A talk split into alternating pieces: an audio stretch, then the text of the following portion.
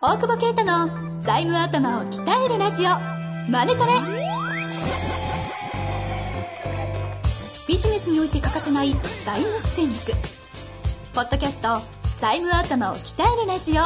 マネトレでは財務のスペシャリストである税理士の大久保啓太が経営者をはじめビジネスパーソンが知っておくべき財務やお金に関わる情報をちょっと辛辣ながらも分かりやすく解説します。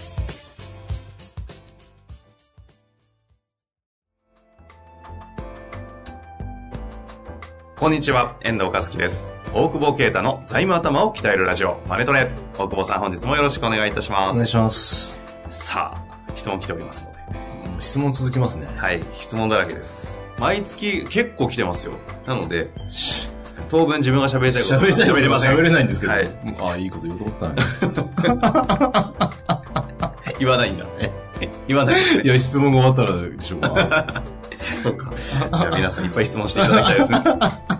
まあ、というわけで、えー質問読んでいきたいと思います。えーこの方、IT の、えー経営者36歳となってますね。はいはいきます。い。はい。ズバリ質問です。うん第2創業時の財務ポイントがあればお教え願います。えー質問背景がありますね。えー先代が起こした創業事業は安定的で20年が過ぎようとしていますが、粗利が低くマーケット的に拡大は見込めません。えーもう一つが、また4年前に入社した2代目の私も、えー創業事業に興味がなく、えー他のスタッフに早々に任せ、3年ほど前より、えー顧客も商品も違う新しい領域にてテストマーケティングを行い温めてきました。へえ。ちなみに本年度代表を交代する予定であり、本格的に調達投資回収を開始する予定です。すごいですね、お父さんの会社。20年安定して。あらりは低あらり低くて、もうね、10年で大体潰れちゃうんだから、本当ですよね。いい会社じゃないですかね。まずはね。けどそこには興味ないですねと。悲しいな。任せちゃう悲しいですね。まあまあ。まあでも2代目はありますよね、これはあまあまあまあ、ね。まあそこにしがみついても逆にダメだよねって考えられてるのかもしれないですからね。ここで変換できるから残るのかもねっていう。ねああ、なんか生き残っていける生き残っていくく。企業やっぱ変化していくじゃないですか。はい。そういう意味で、いいタイミングで、ね、うん戻られたのか、そうじゃないのかは知らないですけど、うん あの、まあね、いい方向に行けばいいかなと思うんですけど。だい安定してますからね。ちゃんとそうですよね。安定してるから、うんで、代表を変え、本年度を、うん。本年度代表を交代する予定。うんで、あ安定してる事業は IT 企業なの何なんですかね？ちょっとそ今のこがわかんないんですが。そうですか。でも、まあ、第二創業の時ので、ポイントか。どうなんですか、この後。その、あまりに違う業態の時に、銀行不安になんねえかなっていうのはちょっと思いますけどあね、銀行さんね。今やってる事業うん。その新しくやってほしい親和性。そうそう、親和性とか、まあだから、IT ってやっぱ、銀行さんあんまわかんないんですよね。ううん。まあもう僕も IT 弱いからあれだけど、うんあの、うんって言わないですよ。はいと否定してほしかった。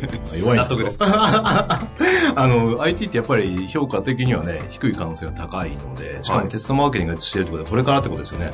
全然違う業界にね、あの、二代目戻ってきて突き進んでいくっていうのを本当に応援してもらえるかっていうのがちょっと気になりますよね。まずそこポイントが。ああまあどういう関係性が今わからないけど、はい。あの、まあその、ちゃんと王道であればね、その、代表変えて、あの、調達投資回収をちゃんとやっていくときにちゃんと調達を、銀行さんにね、金融機関さんに、こう計画出して、ちゃんと評価してもらって、あの、集めて、うん。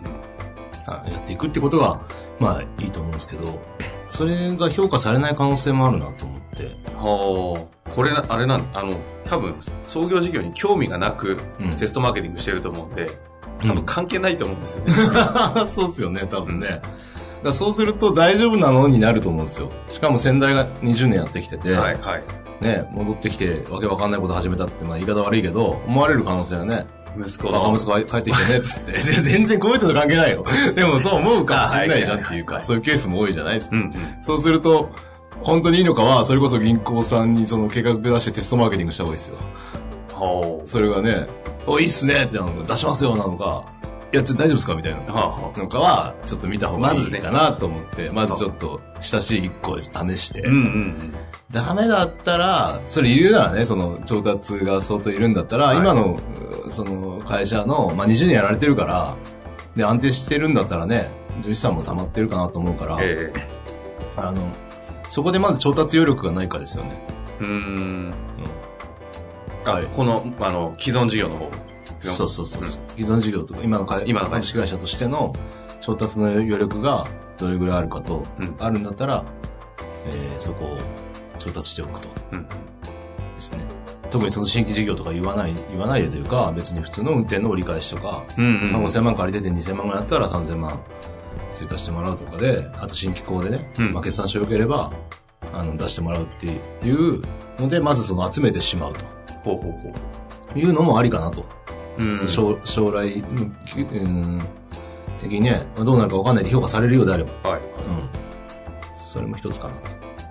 で、まあ、今年代表、結構やっぱ僕話しててお客さんとかね、いろんな相談を受ける人が多いんですけど、やっぱ、はい代表を交代したのか株を受け渡したのかが、なんか、株の問題は結構、まあ、代表取締役って名刺書くからみんな分かってると思うけど、その、株をちゃんともらってるかとかね、その辺ってなんか、あんまり、なあなあだったりね、うんうん。するから、まず株はちゃんともらってるのかってところが一つはあるでしょうね。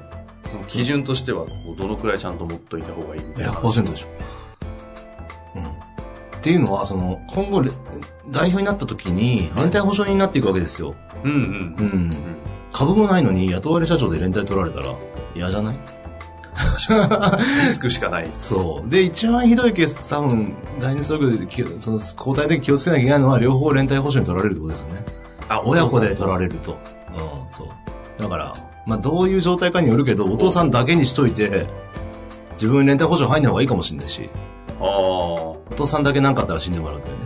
じゃあ、私じゃないけど、あの、自分は保証に入ってない。自分で言われてる自分が、いや、でも自分よりお父さんの方が早く死ぬだろうからさ。まあ、順番的に。相続放棄すりゃいいんだから。あ、まあ、そんな言うとあれだけど。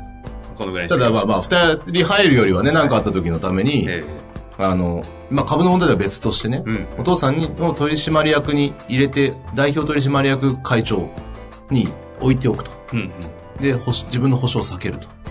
いうことも、代表入ってると、えっ、と、保証協会とかは、あの、絶対保証になれっていうので、うんうんだからちょっと危険なのでう、ん。まあ、別に名刺に書いとけばいいじゃないですか。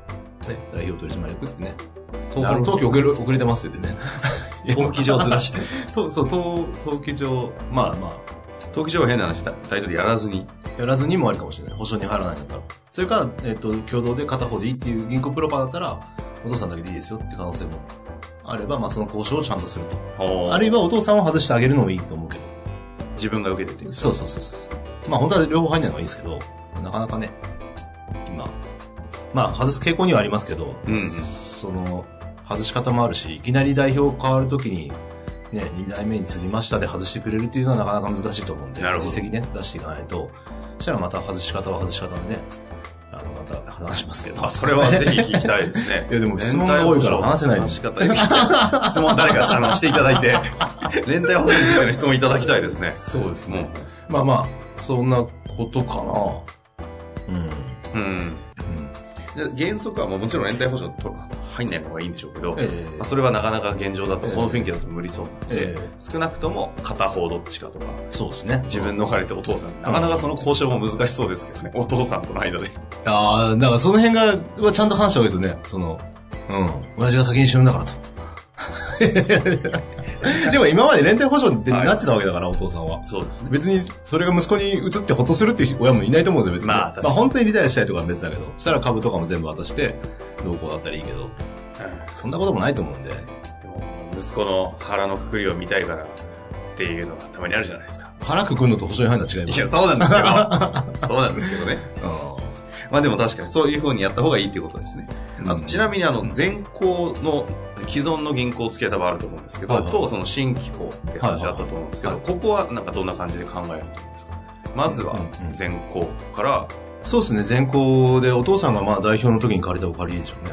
何も言わずにね。うんうんで、まあ、新機構も同じですよね。代表変わりますっていう。まあ、その、うーん、方がまあ安定感あるからね。で、新機構も今の決算書で借りれるなら、決算書3級分とね、資産表と借り入れの管理表とかなんか出して、うん。貸してくれるところから集めておくと。いうことさ、やっぱそのね、テストマーケティングしてうまくいってれば今ね、いいんでしょうけど、まあやるって話してるからね。そうですね。いいでしょもう仕掛けるのは決めてるみたいですそっちで実績出たらまたね、また状況も変わるから、うん。まずその切り替えの時で全然別業態になるとね、そこは慎重にいった方がいいかなって思いますね。ううんん。まあ後で返してもいいから、そうまず集めといてね。うまくいったら返してもいいんで。なるほどう。まくいかないとね、20年持ってきた会社潰れちゃうから。